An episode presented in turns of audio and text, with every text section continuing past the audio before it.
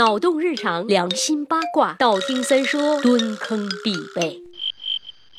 说起来呀，中国人还真是一个对数字爱的深沉的民族。不同的数字可以传递不同的意思，比如三八，比如二货，比如三三丁，再比如二百五。不知道从什么时候开始，大家把那些说话不着调、办事不靠谱、呆头呆脑还乐意嘚瑟的人叫做二百五，这就有意思了。凭啥是二百五？怎么就不能是二百八、五百六呢？话说那是在战国时期，有一个叫苏秦的纵横家，靠着一张利嘴，组织齐楚、燕赵、魏韩六个国家团灭秦国。敌人的敌人就是朋友啊！这六个国家恨。秦入骨，就都把苏秦当朋友了，封他为丞相，于是就有了六国封相的故事。那句话是怎么说的来着？人怕出名，猪怕壮啊！苏秦在秦国积极效力的时候，突然就遭遇了刺客，寒光一闪，一箭穿胸，他挂了。秦王听了这个消息，震怒之下发誓要给爱卿报仇，但是人海茫茫，交通也不便利，你上哪儿找凶手啊？后来秦王想出了一条引蛇出洞的妙计，他让人割下苏秦的头颅，悬挂在城门之外，并贴出告示说：苏秦是内奸呐，杀了。他简直就是为秦国除了一个定时炸弹呐！赏必须赏，还要赏黄金千两。王义是前来领赏吧？哎呦我去，这他妈高手啊！结果真就有四个人上钩了。但是仔细一看，这四人根本就没有杀手血冷的英雄气概，明显就是来骗钱的骗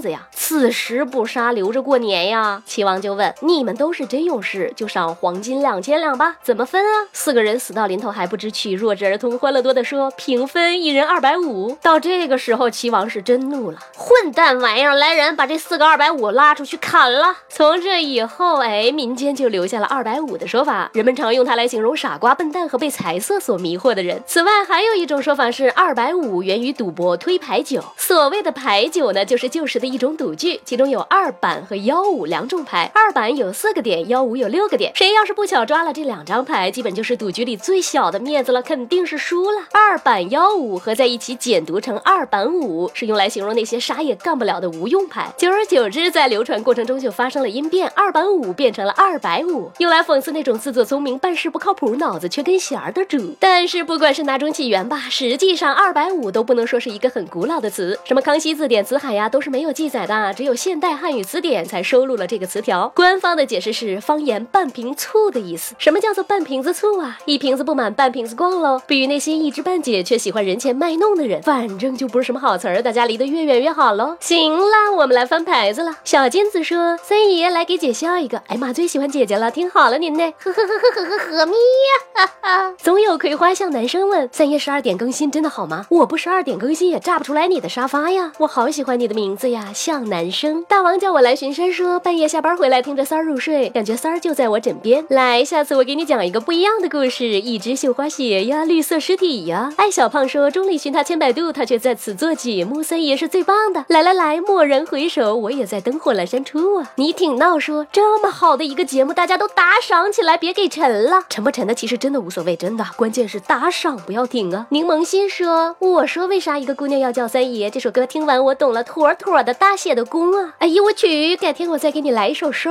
的。Grace 藏在锅里的勺说，我的蜜月计划是把老公绑在家里，让他陪我再听一遍三爷所有的节目。妹子就这样还能有老公呢？杨家二爷在。此说我来捧你场了，谢二爷、三爷这厢有礼了。你朋友圈里收入最低的说，宝宝翻遍家里找到两块钱上交了，是宝宝第一次留言哟。你收入多少就最低哟？我不信，工资卡账号密码告诉我，我要查。男朋友说这么好听的节目，我居然才发现，是不是该打？可不咋地，拉出去膈鸡半个小时。苍白静说上次评论掉了我，哎妈呀，我把你落下了吗？补上了。称心人说真想约会三爷，你要是真心人的话，我也想约会你呀。斑鱼说：“三儿，你一定会大火的，是吗？”这句话我年初就听过了。子夜鬼笑说：“三爷，三爷，我第一次留言，我要和你彼此伤害，太狠了，相爱不成就相残呢，不约。”艾迪森说：“三爷从来不翻我，难道不知道怎么读我的名字吗？怎么会？就算不认得你，我还是认得灯泡啊，爱迪生。”好啦，今天的节目就到这里了。三爷的嗓子已经哑了，我要接着去赶微信的推送了，他妈不是人过的日子呀！拜了个拜。